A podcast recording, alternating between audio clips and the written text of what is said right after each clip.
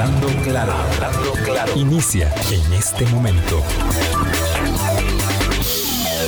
Colombia. Con un país en sintonía, en punto son las 8 de la mañana. ¿Qué tal? ¿Cómo están? Muy, muy buenos días. Bienvenidas, bienvenidos a nuestra ventana de opinión.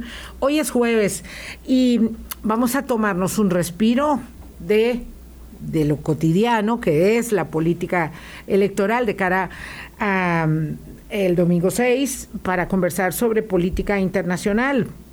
Es significativo. El que más, el que menos eh, ha oído hablar respecto de que existe un área caliente del planeta en términos políticos, geoestratégicos, eh, y que eso eh, está poniendo tensión enorme entre potencias. Estamos hablando, por supuesto, de Ucrania. Eh, una, una, cosa inmediata, y yo eh, le agradezco muchísimo a Carlos Murillo que nos acompañe. Este primero hablando claro 2022, Carlos. Así es, es, el, es el, primero. Entonces, este, feliz año, feliz año, de verdad que un gusto. Ayer le estaba diciendo a Álvaro, de los 15 años que cumplimos el martes, creo que andamos juntos como 14 y medio, seguro. Yo creo que 14 y medio, un poquitito más. Imagínate, qué, qué bueno, qué bueno. Eh, a lo largo de este tiempo no solo eh, aprendo mucho con la calidad del aporte y el apoyo de nuestros invitados cada día, eh, algunos en la condición de Carlos como experto, como especialista en un tema, en un área eh, política internacional o en política pública, que también es, es otra de sus áreas de expertise. pero lo cierto es que eh, también en el ejercicio de la rendición de cuentas, que es mucho más árido y mucho más complejo, sea con eh, funcionarios públicos de alto nivel, sea con personas como en este caso que se someten digamos, a la voluntad del ejercicio del sufragio de la elección popular para aspirar a cargos públicos. El trabajo puede hacerse siempre que contemos con la gente eh, que queremos y que invitamos y que tienen la disposición de hacerlo. He tenido una conversación con un querido amigo que está apoyando el proyecto de Nueva República eh, y bueno, no, no hubo manera, como ustedes saben, porque ya lo dijimos, de conversar con Fabricio Alvarado en este espacio. Eh, pues obviamente cada campaña escoge dónde quiere ir y dónde no, pero el escrutinio público de cara a someterse al ejercicio em, de, la voluntad eh, soberana de los electores, pues evidentemente impone ciertas obligaciones y responsabilidades que se acepten unas y otras, no, pues evidentemente ustedes pueden valorar eso también. Gracias a, nuestro trabajo, nuestra casa y la, el respaldo de los patrocinadores podemos estar con ustedes. Hoy decidimos hacer, por tanto, un, un, espacio para poder observar la política internacional y yo, eh, aunque vamos a hablar de Ucrania, Carlos, eh, no puedo eh, no aprovechar tu presencia aquí para señalar que toma posesión de su cargo hoy en Honduras Xiomara Castro. En una circunstancia muy compleja. La vicepresidenta de los Estados Unidos, Kamala Harris, por cierto, está ahí y no es señal menor, no es asunto menor.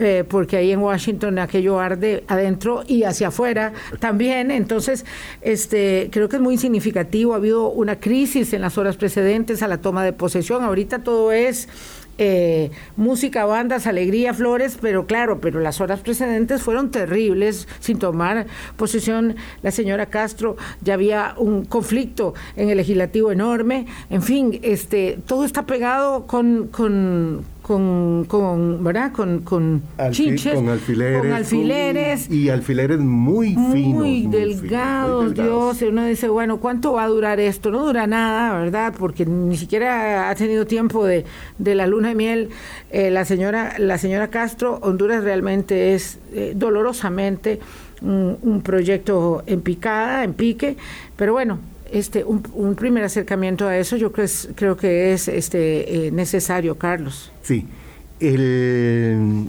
impensable lo que pasó en, Honduras, eh, pero característico de, esta realidad centroamericana. Eh, incluso la, en muy pocas horas, presidenta Castro, Xiomara Castro, se juramenta frente al Poder Judicial, porque el Poder Legislativo tiene dos juntas directivas, o sea, está fragmentado. Dos directorios, imagínense ustedes. Y, que se zanjó eh, la constitución de los dos eh, eh, directorios a golpes la semana pasada. Una vergüenza, una vergüenza. O sea, eso demuestra algo que se venía hablando desde hace muchos años de que Honduras es un narcoestado y lo que ocurre es que una parte del partido de la presidenta Castro en la Asamblea Legislativa se separa y se une al, grupo de Juan Orlando Hernández, del todavía o esta mañana presidente de Honduras, que, tiene cuestionamientos por narcotráfico eh, en los Estados Unidos y que su hermano eh, está detenido.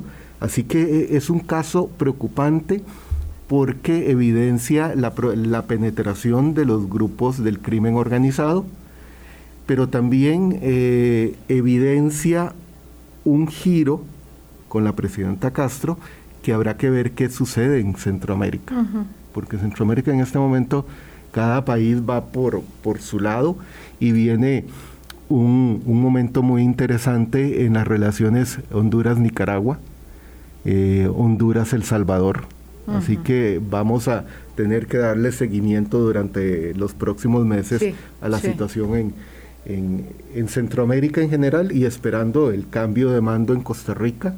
Hay elecciones en Colombia, que es un factor a, tener en cuenta. Así que hay muchas cosas. Y luego Brasil. Y luego Brasil. los puntos electorales de América Latina eh, están de centro a Sudamérica. Y viene el cambio de mando, ya el traspaso formal en el caso de Chile, que habrá que esperar eh, cuál va a ser el rumbo en la política exterior eh, del nuevo presidente chileno.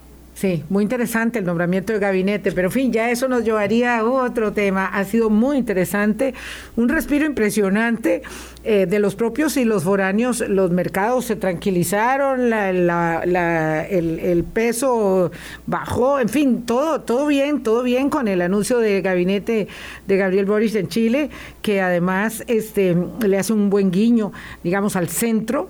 Eh, y entonces no solamente todo bien con el tema económico, sino eh, con eh, la necesaria tranquilidad que debe establecerse de cara a la formación de un gobierno. Uno tiene que poner las barbas en remojo. Dichosamente no estamos en esas tesituras, ¿verdad? pero es evidente que se nos ha malogrado, se nos ha deteriorado mucho el sistema, eh, digamos, político electoral y con ello eh, un poquito, mm, digamos, eh, em, la, la, misma legitimidad democrática. No digo que no vaya a haber legitimidad en cuanto a la elección se refiere, por supuesto, pero espero que sí, hay mucha gente que quiere ir a votar y eso refleja que hay una determinación de respaldo eh, a quién veremos, pero sí tenemos que poner las barbas en mucho remojo porque este cuando uno ve lo que pasa en otras partes, ¿verdad? Lo, inteligente, lo propio es poder hacer los ajustes que tenemos que hacer eh, prontamente, ¿verdad? Digo, no es algo tan, tan, un fugonazo, un fulgorazo como este hombre, ¿verdad? Que, me tengo que contener por los calificativos que detuvieron ahora, el, este que le llaman cual pandemia, este, que, que, es que se ve que es una persona desajustada mentalmente, ¿verdad? Cuando uno lo ve en, un, en una eh, eh, transmisión o una grabación que él hace, es un tipo claramente enfermo, ¿verdad? Que se atreve a, a amenazar a los magistrados de la Corte Constitucional, de la Sala Constitucional del país, pero que además ya eh, habían hecho el capítulo ese de la, de la, de la, del Hospital San Vicente de Paul, además con el madrinazgo de una diputada impresentable, la señora impresentable, doña Shirley, sí, qué pena, qué pena, porque la pude conocer bien, impresentable en lo personal, no, no, muy bien, muy agradable, pero, pero en su ejercicio político da, da, da de verdad pánico. Eh, y bueno, eso es como, como lo anecdótico y en lo que nosotros como que nos centramos, pero luego, luego está lo demás lo estructural, lo de calado. Yo creo que ahí es importante, pero antes eh, no puedo aguantarme el, comentario. Eh, a partir de esta situación de la diputada, no hemos entendido o no han entendido los y las congresistas y en general los líderes políticos que en este momento los procesos se pueden salir de control en cualquier momento. Entonces, no, no, estamos en el siglo pasado en donde uno puede convocar a una protesta y decir, yo la controlo. Aquí empezó, aquí termina, se van para la casa. Eh, el, que después vengan y digan, no, no, fue sacado de contexto, como ha estado en los últimos días, que todas, las, todas las declaraciones son sacadas de contexto. Sí, sí, uno nunca puede hacer nada bien porque todo está fuera de contexto. Todo está fuera de contexto. Pero lo que no prevén es que eh, se sabe y el tema está muy eh, atinente a, una a lo que vamos a hablar hoy, de que los procesos hoy se sabe cómo pueden comenzar, pero no se sabe cómo pueden terminar. Entonces, eso lo deben tener mucho cuidado, en este caso eh, la, señora diputada, no, no pueden hacer este tipo de manejos. Y con lo otro, con lo estructural. Mira, ahora ya eh, este año el Observatorio del Desarrollo pasó a ser Centro de Investigación Observatorio del Desarrollo. Pudiera parecer que, es un, un, matiz ahí semántico. No, hay una cuestión eh, de naturaleza jurídica y, e institucional que es importante ser centro de investigación. Y lo traigo a colación porque yo creo que después del 8 de mayo, dejemos ese espacio entre abril y mayo, después del 8 de mayo hay que comenzar a pensar qué pasó en este proceso electoral y qué cambios hay que hacer para el próximo proceso electoral en términos del sistema de partidos políticos en Costa Rica y de la democracia. Así es, así es. Eh, Esto, usted con el rigor académico que tiene, pues evidentemente se va a esperar. Yo creo que nosotros no vamos a aguantarnos hasta mayo, cuando tengamos un poco las cartas eh, definidas en el tablero después del 6 eh, y de esos días inmediatos, porque aquello de la elección de diputados también va a ser como, como de alto, alto diapasón, así, un poco de tensión para las agrupaciones. Eh, después de eso ya podemos incluso empezar a mascullar. Eh, y yo tengo la fe, ayer terminábamos, ahí, sí que es un acto de fe, de verdad. Este, tengo la esperanza, no la fe, la esperanza de que podamos reconducir el sistema eh, político electoral, las reformas necesarias para que esto que nos ha pasado esta vez sea parte, digamos, del fin de la transición política que hemos tenido en la fragmentación del bipartidismo al multipartidismo y que de aquí podamos hacer algo serio para que eh, nos obliguen, eh, este, nos obliguemos a establecerle a, las personas que quieren hacer política y hacer política es bueno y es necesario que la hagan seriamente. Ese es el problema, que la hagan seriamente y que no tengamos partidos de mentira, partidos este, eh, cascarones, partidos taxis, apuestas millonarias, porque esto es una apuesta de millones eh, donde, donde vaciamos un poco de, de contenido eh, las aspiraciones democráticas. Ahora vamos a ver con el tema de Ucrania, ¿verdad? ¿A quién le está importando la democracia? Y no es a muchos. Y no, es a muchos, Carlos. No, no. Y, ahí todavía Costa Rica tiene un espacio para salvar la democracia. Porque ni en Estados Unidos, que se ha autocalificado el defensor de la democracia en el mundo, está en una crisis de democrática increíble. fuerte. Ahora, eh, ¿por qué digo yo hasta después del 8 de mayo? Porque antes del 8 de mayo viene todo el proceso de conocer cómo el nuevo gobierno va a estar conformado, qué líneas va a tener. Claro. Eh, pero es urgente este mismo año que el Tribunal Supremo de Elecciones haga un autoanálisis, comience con el nuevo Congreso a revisar qué hay que corregir en materia electoral, porque hay mucho que corregir. No se puede repetir esta, esta elección en, en, el 2026. Sí, sí, yo creo que tenemos que hacer un acto de, de, seriedad, digamos, de, de, contrición y de mucha seriedad, y desde la clase política. Ahora que hablabas del transfugismo y los negocios en, en el narcoestado doloroso, decir, el narcoestado hondureño, eh, una de las cosas que nos ha sucedido también es que como ha ido disminuyendo eh, tan severamente el nivel de la preparación y de la idoneidad eh, para quien hace política, porque hacer política es una cosa tan seria que no podría ser, digamos, dejado tan a la ligera, entonces es muy fácil salir electo y luego de, declararse independiente. Este es el caso de la señora, de la señora esta, eh, y luego pues ir, por ahí conduciéndose solo sin darse cuenta cuánto daño, cuánto daño estas personas le están haciendo a la institucionalidad democrática. Y no digo que sean los políticos, hay periodistas que le han hecho enorme daño a la institucionalidad democrática, por supuesto, porque no creen en ella, porque elaboran discursos, discursos de corte populista, aún diciéndose demócratas, en fin, ahí, ahí hay, gente que hace las cosas mal en todas partes, ¿verdad? Eh, y no quiero decir con eso que, que uno no se equivoque, pero el tema es si va en ello eh, un derrotero claro respecto del el país, la institucionalidad, la democracia, cómo la, cómo la defendemos, o si simplemente se festina aquello.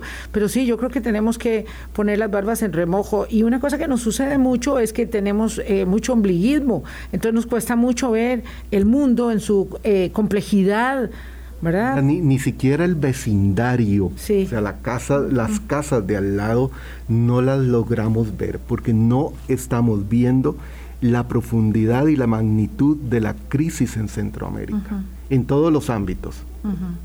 y cómo estamos quedando como Centroamérica eh, en un marco de un juego de los, de los liderazgos en, en América Latina entre eh, el presidente mexicano y los presidentes de la mayoría de los países de América del Sur. No, no, no logramos entender esta coyuntura. Seguimos anclados en el siglo pasado en un montón de dinámicas políticas. Y nos va pasando por encima el tren eh, vertiginoso eh, de, la, de la historia, entre muchas cosas de las que pude leer, porque la verdad es que estos días son increíbles en cuanto a posibilidades de informarse adecuadamente del conflicto eh, en Ucrania, vamos a la pausa para entrar en ello, decían, bueno, es que además mm, Rusia si necesita se para en dos minutos en Cuba, en Nicaragua y en Venezuela, y le mandaba el, anuncio a, Estados Unidos, obviamente, porque son días de cruces de mensajes. Claro, este, y nosotros creyéndonos aquí eh, como decía don Oscar Arias, el ombligo de Buda. el ombligo de Buda. No, no, muy largo, muy largo. A propósito de un artículo muy interesante que escribió el expresidente sobre eh, la democracia. 8.18, vamos a una pausa y vamos a entender dónde hunde sus raíces este conflicto de enorme tensión entre Rusia, los Estados Unidos y los aliados de la Organización del Tratado del Atlántico Norte, la OTAN. Ya venimos. Colombia. Con un país en sintonía. 8.20 de la mañana. Carlos Murillo es analista internacional, director del Observatorio del Desarrollo de la Universidad de Costa Rica, con nosotros hoy para hablar de Ucrania. tendríamos que hacer primero, Carlos, si te parece, y si no, me reconducís, por favor, eh, una especie como de esbozo de eh, el, antecedente inmediato de donde eh, viene este conflicto de Ucrania. Eh, y a la luz de estas ah, intensísimas horas últimas donde se han agudizado tanto las tensiones para que estemos parados eh, observando en tiempo real cómo son las cosas hoy, eh, la posibilidad, dicen unos, inminente de una guerra o la victoria todavía de una vía diplomática. Claro. Eh, mira, yo creo que ahí la, pregunta de partida es ¿por qué Ucrania? Eh, lo que pasa es que, eh, ok, necesito ir un poquito más atrás para entender por qué Ucrania y no alguna de las otras repúblicas o estados que fueron parte de la Unión Soviética y que hay un, un grave, los, los conceptos crean realidad. Y después de 1991 se comenzó a hablar del espacio postsoviético. Después de la caída del muro de, la caída del muro de la caída de la cortina. exactamente, y la desintegración de la Unión Soviética, se siguió hablando del espacio postsoviético. O sea, como diciendo, todas estas repúblicas que hoy son independientes, pero que fueron parte de la Unión Soviética, siguen siendo área de influencia. una área de influencia. Pero brevemente, para, ubicarnos, eh, Ucrania desde el siglo XI fue un punto neurálgico entre Asia y Europa. Fue el gran estado eslavo incluso antes que Rusia, en la construcción de toda esa visión. En el siglo XVIII, eh, Ucrania es anexada por el imperio ruso. O sea, pasa a ser territorio ruso, fue sencillamente incorporado en el siglo XVIII. En 1917, y por tres años, Ucrania es un Estado independiente. O sea, vuelve a ser un Estado, porque ya en el siglo X había sido un Estado influyente en la dinámica eh, euroasiática. Claro, ya más influyente, ya más condiciones, más deseos de, de, poseer el territorio. Y un centro de poder estratégico, y si uno ve el mapa, es el, paso natural entre, entre el, Asia eh, central, eh, Rusia, eh, los Balcanes y Europa. En 1920, la Unión Soviética decide ocupar y anexar, incluso con miles de muertos, a Ucrania a la Unión Soviética. Entonces, esta no es la primera vez que eh, eh, Rusia eh, espera tener el territorio ucraniano. En 1991 se produce esa separación, pero Ucrania, a diferencia de la mayoría de esas, de las mal llamadas ex repúblicas soviéticas o de esos nuevos estados que fueron parte de la Unión Soviética, no, hace, no hace un proceso de consolidación de la democracia. Volvemos al tema que estábamos hablando antes. En gran medida esto pasa por los sistemas político-electorales y por la democracia, lo que estamos viendo en Ucrania. Y no es fácil ser una democracia ni aprender a consolidarse como tal. Hay que enseñarla desde la hay infancia. Una fragilidad. Hay una educación de cultura política, eh, civil, que es importante y que aquí la descuidamos. Pero bueno, entonces, ya a partir de 1991, Ucrania es independiente de nuevo, por tercera vez en su historia. En 1997 hay una reunión entre la OTAN y Ucrania, porque eh, Ucrania considera que no tiene capacidad para garantizar su seguridad nacional frente a ese monstruo militar que es la Rusia, su vecino. Eh, y ahí comienzan los problemas en 1997. En el 2004, tal vez eh, a veces olvidamos muy rápido, fue aquella época de las revoluciones de colores. Y en Ucrania se produce la revolución naranja. Eh, que de verdad que se nos olvida todo muy rápido. Hace, eso nada. Poquitos años. Y ahí es donde, con la revolución naranja, se produce ya la consolidación de un sistema electoral en Ucrania, hay elecciones presidenciales y comienza una nueva etapa. Casi de inmediato en ese, en ese momento, en la Revolución Naranja, eh, eh, Rusia comienza a presionar más para que quien gobierne Ucrania sea afín a los intereses de Rusia. ¿Por qué? Porque es que eh, tal vez aquí no lo, no lo entendamos en, esa, en esas dimensiones. En Ucrania, un 17% de la población es de origen ruso y habla ruso. Es la que está en la zona eh, de Donbass, cercana a la frontera con Rusia. Entonces ahí hay mucha influencia de Rusia.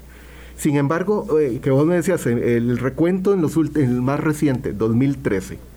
Noviembre de 2013 se produce lo que se conoció como el eh, Euromaidán sea, un, fenómeno muy particular, porque fueron protestas de, eh, en la Plaza de la Independencia de Kiev de grupos proeuropeos que demandaban integrar la Unión, Ucrania a la Unión Europea y, y incorporarse a la OTAN. No es que la OTAN quiere eh, ingresar, por supuesto que tiene intereses militares, sino que Ucrania desde el 2013 le viene pidiendo a la OTAN que lo incorpore para que le garantice su seguridad. Ahí hay un cambio, un cambio de poder.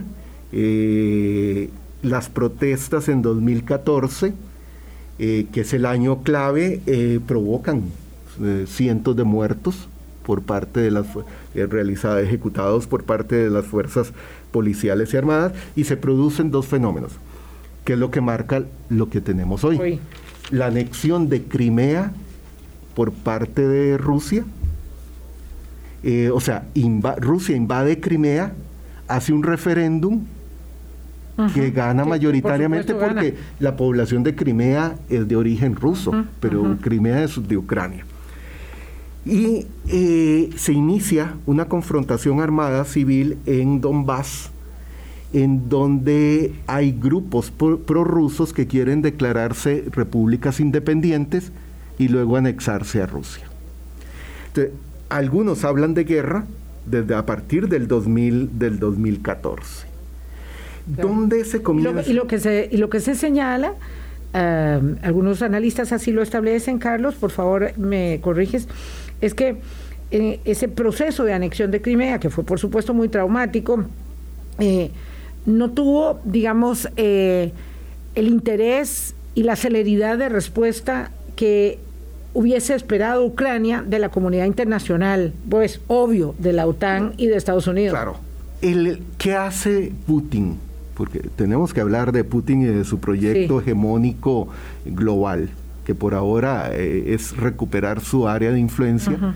para poder extenderse. Para poder extenderse después, porque Putin es, es una mezcla en... Putin añora el imperio ruso, el proyecto de Catalina la Grande. Se siente zar. Sí, pero con el estilo soviético.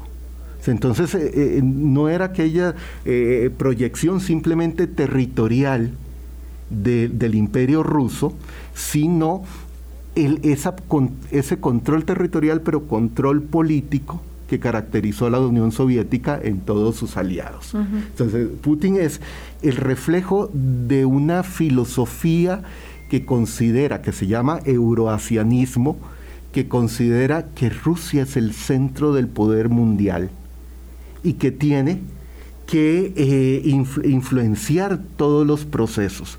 Entonces, Putin califica los eventos de 1991 de la desintegración soviética como el mayor desastre geopolítico del siglo XX. O sea, Putin todavía está anclado en esa transición y considera que Rusia debe recuperar la grandeza del imperio ruso con Catalina la Grande y todos los que le siguen a Catalina, pero también el control y la influencia mundial de la Unión Soviética. Entonces es, un, es un, una doctrina muy compleja y ahí Ucrania se convierte en la pieza central.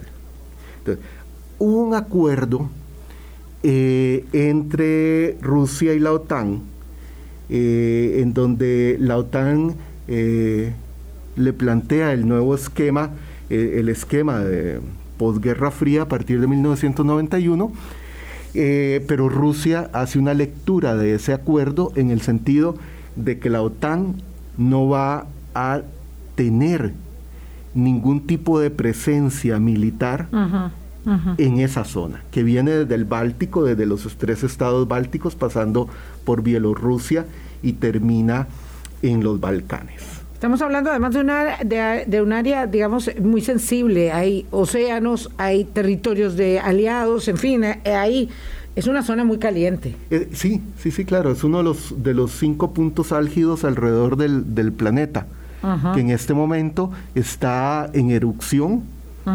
y que pudiera eh, ser una erupción que se expanda por toda la zona o que se focalice y se controle. Y, y en eso estamos. En eso, en eso estamos y eso es lo que ocurrió entre ayer y, hoy. Eh, recordemos que ya en, Asia ya en este momento está terminando el día y muchas cosas ocurrieron hoy en Asia. Entonces, ¿qué es el, punto clave aquí? Y hasta el momento eh, tenemos que ahora tenemos que incorporar a Europa, porque en el juego están las tres superpotencias, China, Rusia y Estados Unidos, pero Europa ahí está eh, en un momento muy, complejo, muy, enredado, porque Europa tiene un sistema de seguridad que fue construido en la conferencia de Yalta en 1945, en donde las eh, eh, Rusia, Francia, Inglaterra, Inglaterra y Estados Unidos se reparten Europa. Y ahí se crea el sistema de seguridad europeo que en este momento está en crisis porque no sabe cómo eh, actuar.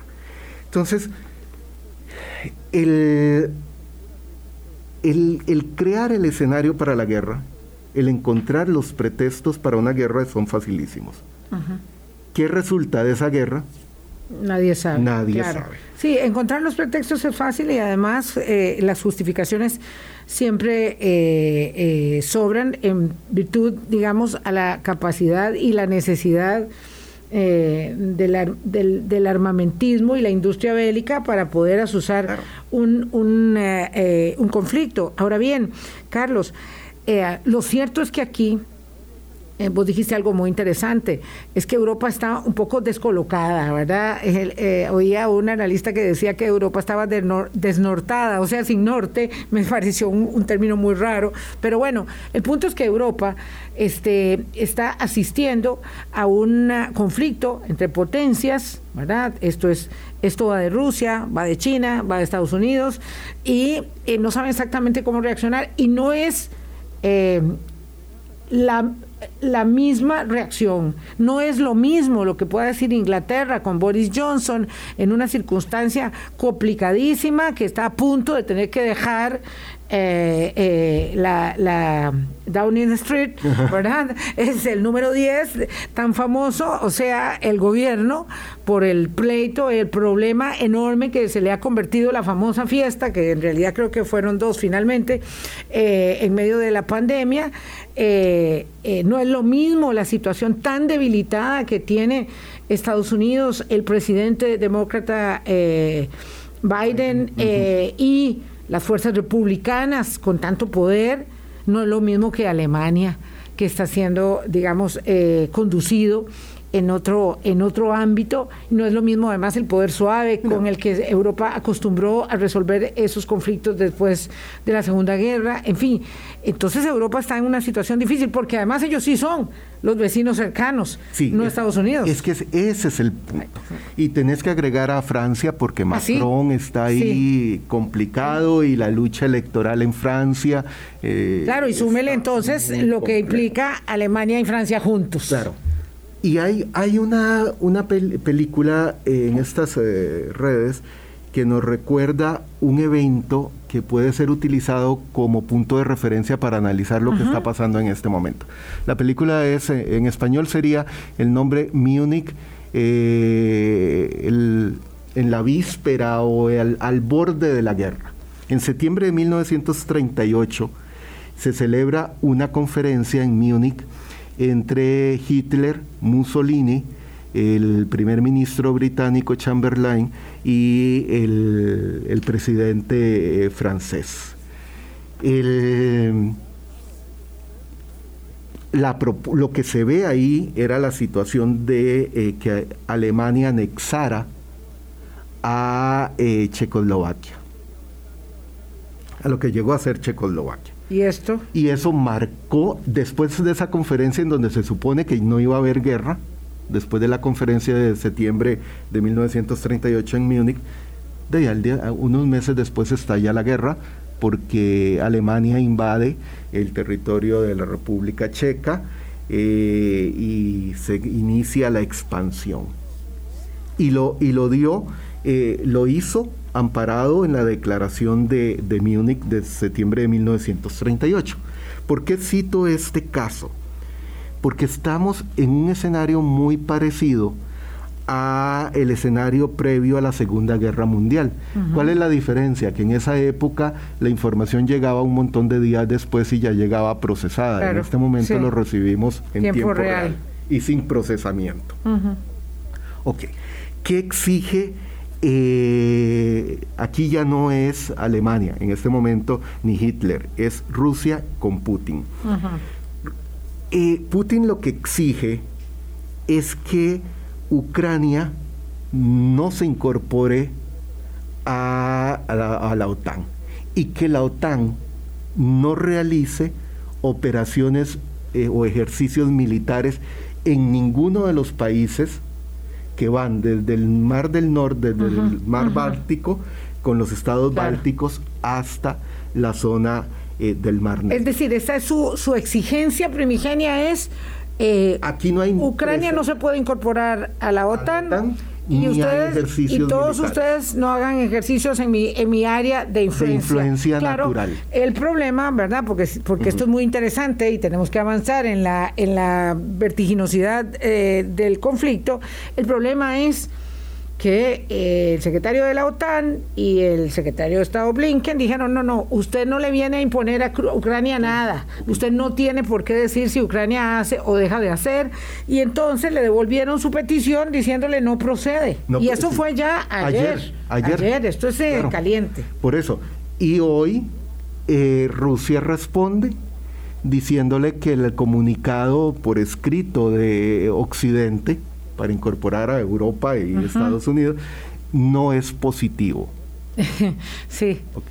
Ya, le, hace en letra menuda, esto no mejora las cosas, pero vamos a analizarlo. Y hoy hubo una declaración del canciller eh, ruso diciendo que van a tomar unos un par de días para responder. Claro, porque la cosa no se trata de festinar. Mientras tanto, en las, las autoridades de Ucrania, en Kiev, eh, han hecho todo lo imposible para decir calma, sigamos viviendo la vida cotidiana, aquí eh, no va a pasar a más. Eh, digo, es que qué otra cosa podrían hacer porque lo contrario sería el caos y, y el terror, sobre todo cuando ya Estados Unidos y otros, porque no solo Estados Unidos, han empezado a sacar a los familiares de los diplomáticos del lugar y han empezado con esta, porque hoy estamos en una guerra verbal eh, de tensión, ¿verdad? De acrecentamiento de las tensiones, sacándose los dientes, eh, y ahí está el pueblo ucraniano que evidentemente es la carne de cañón, porque Blinken dijo el otro día, si, si, si Rusia mueve un, un soldado que pase un pie en la frontera, nosotros estamos acá.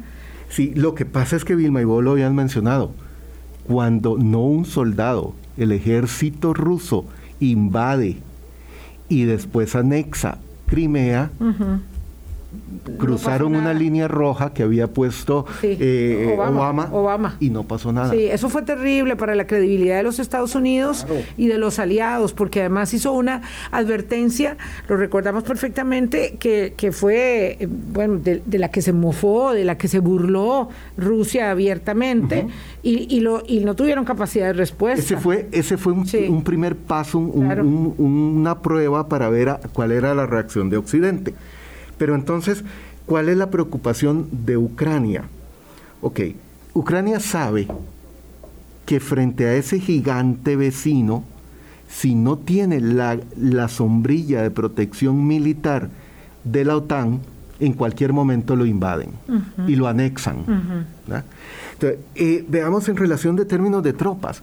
Ok, y por eso el pedido del gobierno ucraniano de que no nos envíen solo armamento que no nos permite defendernos eh, frente al ejército soviético, sino que nos envíen soldados. Las Fuerzas Armadas ucranianas tienen 200 mil eh, miembros. En la frontera entre Ucrania y Rusia hay alrededor de 130 mil. Algunos dicen que estudios, eh, reportes dicen 150 mil, pero hay casi 100 mil tropas rusas en Bielorrusia, que es la frontera al norte de Ucrania. O sea que entonces si sumamos, ya hay más soldados rusos en la frontera, en las fronteras de Ucrania que el, ejército ucraniano. Ucraniano entero. Entonces ahí hay una, una simetría que le preocupa a la, a la población, eh, al gobierno y a la población ucraniana. ¿Qué pide el gobierno y qué pide la población de Ucrania? Protección militar e incluso más allá de una vez integrarse a la Unión Soviética y ser parte de la OTAN. Sí. Entonces, esto... Una carta inaceptable para los, para, los rusos. Exactamente. Entonces, ahí es donde estamos en un juego de suma cero, en donde para Putin eh, pareciera que o le ponen por escrito, no vamos a poner un soldado occidental en Ucrania, ni en toda esa franja, o invadimos. Entonces es un momento eh, crítico en los próximos días y hoy China eh, respaldó a Rusia Exacto. en los derechos por Ucrania. Este, este es el, elemento, ¿verdad?, donde eh, ingresa en, en, la, en la película eh, china. escuché un, un analista, no sé si fue de Financial Times, que decía una cosa terrible. así como transitamos a la democracia, Rusia y China pretenden transitar a, las a la autocracia eh, en este momento del siglo, eh, con un poder totalmente debilitado de los Estados Unidos, ¿verdad?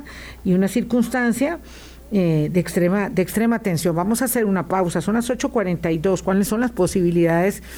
Ah, digamos que de que la negociación, porque estaba hablando Carlos de una negociación de suma cero, que es gana usted o gano yo, punto, ¿verdad? No estaba hablando de ganar, ganar, ¿verdad? Eh, esto, eh, hacia, qué, ¿hacia dónde va? ¿Y cuáles otros actores pueden tener un papel eh, preponderante en, en, este, en este conflicto? Siendo que se trata de un conflicto de potencias. 843, ah, perdón, ya les digo, antes de ir a la pausa porque se me olvida, eh, la película, porque sé que la van a, mm, preguntar por ella, nos van a preguntar, se llama Múnich en vísperas de una guerra. Múnich en vísperas de una guerra. Esta es una novela súper famosa de, un, de un periodista que se convirtió en escritor, ya, ya yo lo recordé, que se llama Robert Harris. Me encanta cómo escribe él. Eh, es un bestseller internacional ese, ese libro. Y la película y la película, estoy hablando, es, aquí dice, del 2021, o sea, fue una película recientemente hecha que evidentemente se refiere a los hechos de Múnich de 1938. Pero es que como la historia se repite, hay que aprender de ella. Pausa y regresamos. Colombia con un país en sintonía 845. La película es de Netflix, la que sí, de Netflix, en yo no le iba a decir. Y Munich Edge of War. Sí, está en vísperas de una guerra eh, y la pueden encontrar ahí. Después mi queridísima amiga Stephanie González me está ayudando con la bibliografía. Hay artículos, les voy a recomendar, si quieren buscar información de esta naturaleza, eh, busquen eh, BBC, por ejemplo, hay muy un buen sitio en español, muy bueno ahí, por supuesto, el país de España o eh, el mundo, ABC, todas esas este, tienen esas publicaciones. Hay un podcast muy, muy interesante del Washington Post en español para América Latina también. Y ahí pueden encontrar muchísima información. La columna que les citaba de Financial Times, de verdad, muy, bueno, un poco lo asusta a uno, se llama Rusia y China planean un nuevo orden internacional. Ahí también eh, la pueden, la pueden buscar. Y entonces ahí se, se, digamos, se puede ver el tema este de Ucrania como una apuesta en una línea. Vos terminabas el segmento anterior, Carlos, diciendo, bueno, ahora China le dio el apoyo a Rusia. Y claro, estos van construyendo y los chinos ni se diga, a muy, muy largo plazo. Y lo que plantea la columna es si, este, si, le, si, si el siglo eh, anterior fue el de la, del advenimiento de la democracia, este es el siglo para reclamar el retorno a las autocracias. Eh, y, fuerte. y será así como el siglo pasado fue el siglo de, de la, se llama la Pax Americana, o el siglo de Estados Unidos, el siglo XIX fue la paz británica, eh, todo hace indicar que el siglo XXI va a ser el siglo de la paz china. ahora, aquí la gran pregunta, y yo eh, tengo como 20 años de estar eh, repitiendo esto en mis clases de primer año en relaciones internacionales, es eh, cómo entender la posibilidad de que el siglo XXI no se ordene a nivel del sistema internacional, por otra vía que no sea la guerra, porque los últimos cuatro siglos el sistema internacional ha requerido una guerra para acomodarse. Para acomodarse, que fueron las dos guerras mundiales. Como el, digamos, como el evento sísmico del terremoto para acomodar las placas tectónicas de los sismos. Y volver a, un periodo de estabilidad. Lo que pasa es que eh, aquí tenemos una cuestión muy complicada eh, tanto Rusia como Estados Unidos siguen viendo el sistema internacional con los lentes de la Guerra Fría. Piensan que es posible restablecer el, la arquitectura del sistema internacional que se construyó en Yalta, en la conferencia de Yalta en 1945. Eso es imposible.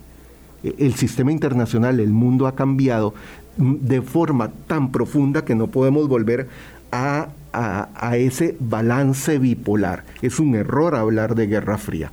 Incluso grandes líderes siguen hablando de Guerra Fría.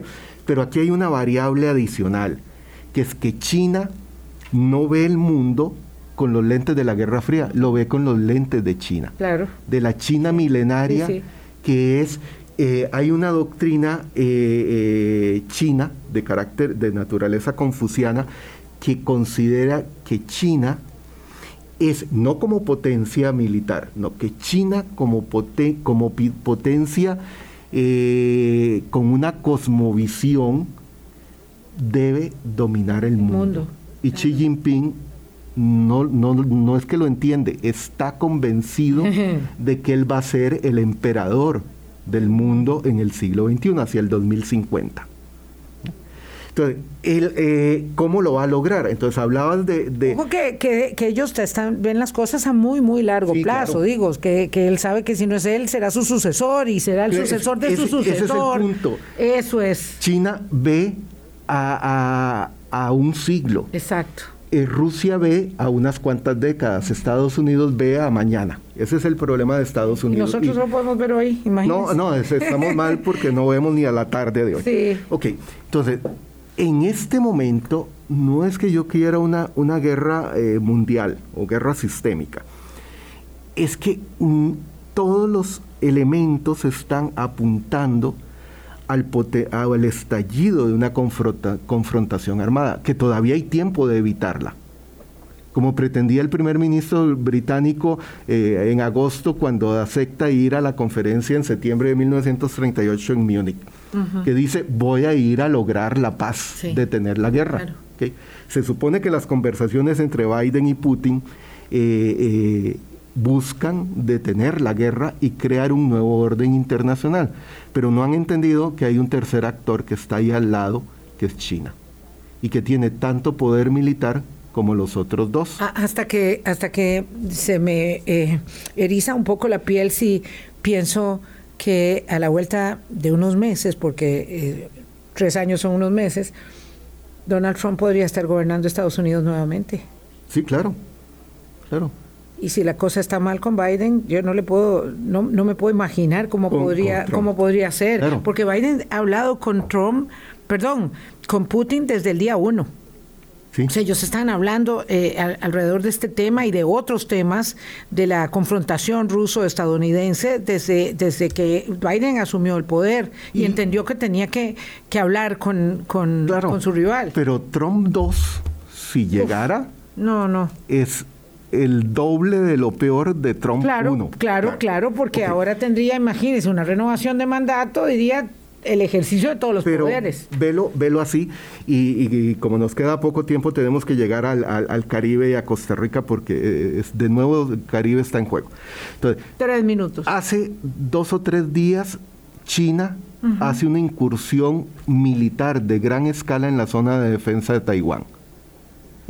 Uno dice, ¿por qué en este momento? Porque los focos del mundo están centrados en Ucrania. Si Rusia invade Ucrania. Y hablando de mis áreas de influencia, yo reclamo Taiwán, claro. Invade Ucrania, China invade inmediatamente Taiwán. o así, sí, pero Sí, claro, porque los. Si Rusia invade Ucrania, China invade Taiwán, o si la OTAN entra en. Y se hace una guerra en, la frontera ruso-ucraniana, eh, es el momento que China ha estado esperando desde hace décadas ese tipo de coyuntura para decir, tengo que invadir Taiwán. Y tiene la capacidad, es que no tenía hace una década la capacidad, pero ya tiene la capacidad para invadir Taiwán. Y sabe que Estados Unidos está debilitado. Ahora, en, eh, el lo que ocurra en esta semana y en la próxima va a ser clave para saber si se va a lograr restablecer la armonía y la paz en esa zona del mundo o veremos el inicio de una guerra que esperemos sea focalizada. Caribe falta. Ok, recordemos la crisis de los misiles en Cuba. Entonces, ¿cuál es la estrategia de Putin? Eh, la OTAN pone un, soldado o, armas pesadas en Ucrania, yo se las pongo en, Cuba, Venezuela, y Nicaragua. ¿Qué pacto secreto hay entre Ortega y Putin en una conversación que tuvieron hace unas semanas? Los pactos secretos de hoy están como los pactos secretos de antes de 1914. ¿Y qué pacto es? Eh, el secreto.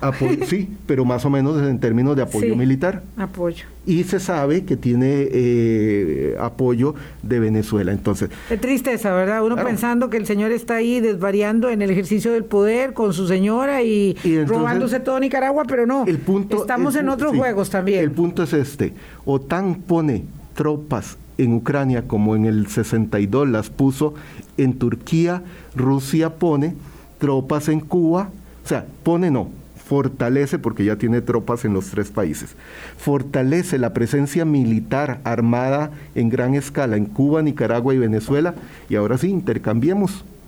Me retiro tropas como en la crisis de los misiles.